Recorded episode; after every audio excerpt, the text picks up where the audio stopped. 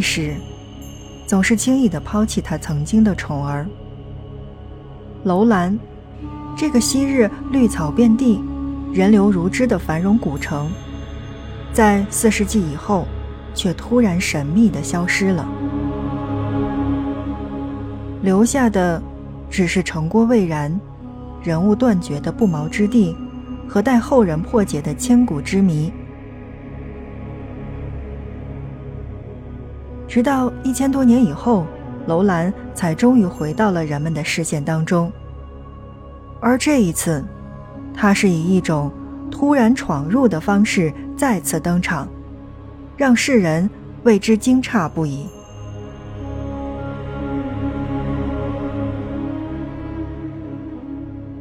阿范，轻奢时光，听着声音去旅行。在今天的节目内容当中。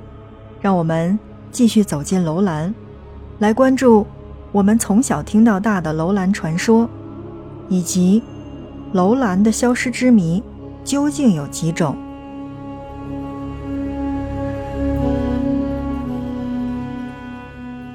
关于楼兰的传说，其实，在很多年前，央视六频道就演过一部电影，当然这已经是很久很久之前的事情了。据说，楼兰古国的消失是因为受到了诅咒，这个说法听起来其实真的很假。然而，在楼兰身上发生的种种怪事儿，却不得不让人们再次回顾这个传说。大约是在一千多年前，楼兰发生了战争，楼兰国王逃到了一个墓地，在那片墓地当中遇见了一位神秘的女子，两人一见钟情。不久之后，战争胜利，国王又回到了自己的国家，可他仍然惦念着这个女子，便又回到了墓地。当时却发现女子已经去世，身边留下了一个小女孩。国王将女孩带回王宫，封为楼兰公主，并十分的宠爱她。长大之后的公主十分的美丽，吸引了众多的追求者。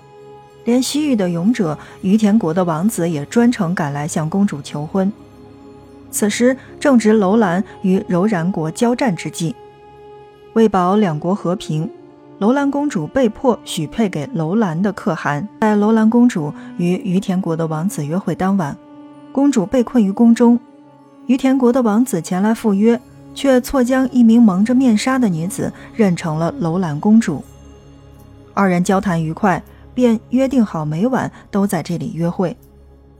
为了方便，王子就住进了附近的一家旅馆，而这家旅馆的女仆正是与王子约会的女子，名叫兰娜。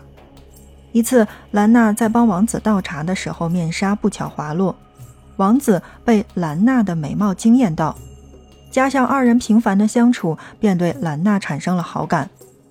之后，王子白天与兰娜相处。晚上又与面纱女约会，只是他不知道，二人根本就是同一个人。后来柔然国私自毁约攻击楼兰，国王请于田国的王子一同迎敌，获得大胜，王子成了楼兰的恩人，所以国王为了嘉奖他，于是将楼兰公主就许配给了王子。新婚之夜。王子揭开了公主的面纱，却发现每晚同她约会的并不是楼兰公主本人，一时就傻了眼，竟丢下公主独自离去。王子回到旅馆，找到了兰娜，向她表明爱意，却遭到了兰娜的拒绝。而另一边，公主也知道了王子认错人的事情，十分的愤怒，决定向王子施加报复。他将兰娜抓走，并对王子谎称已经将兰娜的尸体葬在坟墓。王子听后伤心欲绝，竟然紧跟着殉情自杀了。公主没有料到王子对兰娜用情至深，因此也更加的痛恨。她将所有的悔恨都转移到了兰娜的身上，决定举办一场大规模的神灵祭祀仪式，并逼迫兰娜发誓不会再爱上王子。而兰娜不肯，公主便将王子的头颅递给了兰娜。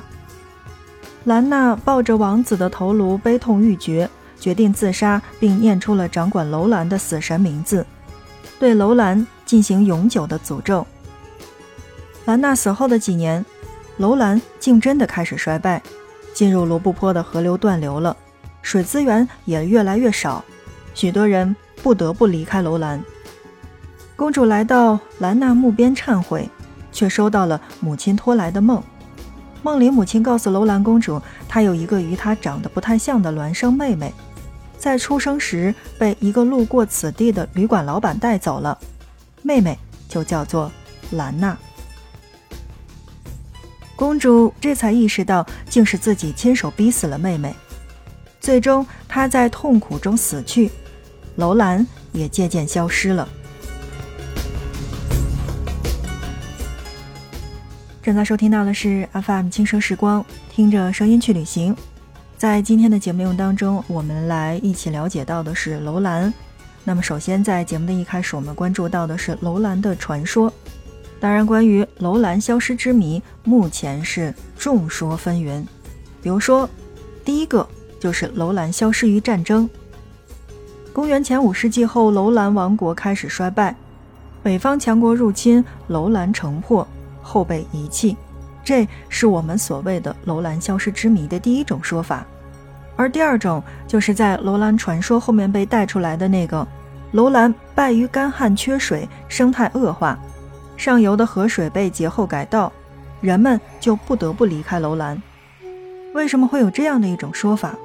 是因为楼兰曾颁布过迄今为止发现的世界上最早的环境保护法律，所以。人们才猜测，当时是因为缺水。所谓缺水，其实还有第三种说法，就是楼兰的消失是与罗布泊的南北游移有关的。斯文赫定就这样认为，罗布泊南北游移的周期是在一千五百年左右。那么三千多年前，有一支欧洲人的部落生活在楼兰地区，而一千五百多年前，楼兰就再次进入了繁荣时代。这都是和。罗布泊游移有着直接的关系的，而第四种是和丝绸之路北道的开辟有关。经过哈密、吐鲁番的丝绸之路北道开通之后，那么经过楼兰的这个丝绸之路的沙漠道就被废弃，楼兰也随之失去了往日的光辉。说了这么多楼兰的消失传说，那我觉得不仅仅是一种。我觉得糅合起来，每一种都是有可能的。比如说，我们所谓的第五种和第六种，再来听一听。第五种的说法是，楼兰其实是被瘟疫疾病毁灭的，一场从外地传来的瘟疫夺去了楼兰城内十之八九居民的生命，侥幸存下来的人们，所以就纷纷的逃离楼兰，远避他乡。还有第六种，就是楼兰是被生物入侵打败的。一种从两河流域传入的蝼蛄昆虫，在楼兰没有天敌，生活在土中，能以楼兰地区的这种白膏泥土为生，成群结队地进入居民的房间当中，人们无法消灭它们，只得弃城而去。一九零零年的三月，瑞典探险家斯文赫定沿塔里木河向东，到达孔雀河下游，想寻找行踪不定的罗布泊。在三月二十七号，探险队到达了一个土港。这时，糟糕的事情发生了。斯文赫定发现，他们带来的水泄漏了许多。在干旱的沙漠当中，没有水就等于死亡。他们于是去寻找水源。令人难以置信的一幕发生了，就是在一座古城出现在他们的面前，有城墙，有街道，有房屋，甚至还有烽火台。所以就有了其他的说法，就是由于中亚游牧民族的入侵，导致本土文化被毁灭，当地的居民逃往他地，那么楼兰也就随之走向了衰亡。有没有发现，在我们所谓的这些消失之谜当中，其实中规中矩就是说到了是因为战争，然后因为水源，因为这些疾病和病毒所带来的这种消亡。正是因为各种各样的传说，很多人才对楼兰有了兴趣。但就像我们在上集节目当中说到的，去楼兰其实并非是一件很容易的事情，因为楼兰古城一九八八年就被认定为了全国重点的文物保护单位。对我们中国人而言呢，门票是三千，保护费是五百。而且我觉得，作为这样的一个地方来说的话，它其实不仅仅是景点，因为它压根儿就不是景点，而是一个国家文物保护单位。坦白讲，这个地方我也没去过，只是充满了好奇心。据去过的人讲，就像我们上节说到的那样，不管是你的门票三千，还是保护费五百，加上你的车损，加上路特别不好走。还需要什么换个轮胎呀，什么怎么样的？其实这个费用远远大于所谓的三千五，大概是在一万五到两万块钱左右。而且网传说外籍人员进出呢是要花三十万的，这个三十万也未必可以进得去。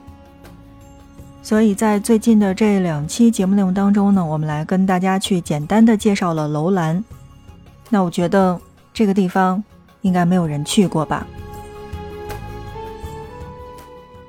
很多人是有西藏情节的，总想着一辈子要去一次西藏，交通费用也相对下降，很多人很早就去过了。但其实，那在今天的节目内容当中，我想说新疆也很美，而且新疆的美景并不输给西藏，加上海拔低，民族也更加的融合，汉族在美丽的北疆占大多数。那同时呢，也是我们在节目当中推荐给大家的旅游目的地。当然，在以后的节目内容当中呢，还会来给大家介绍到新疆的其他的地方。但如果你真的是想去新疆的话，在节目当中，我的第一推荐就是南疆的喀什。但我觉得除了喀什之外，我的第一推荐应该是新疆博物馆。虽然楼兰也许我们可能去不到，但是新疆博物馆还是可以去打卡的。好的，那看看时间，我们今天的节目就跟大家来聊到这儿吧。那如果大家觉得这一期节目还不错的话，欢迎你的分享转发，我们下期见。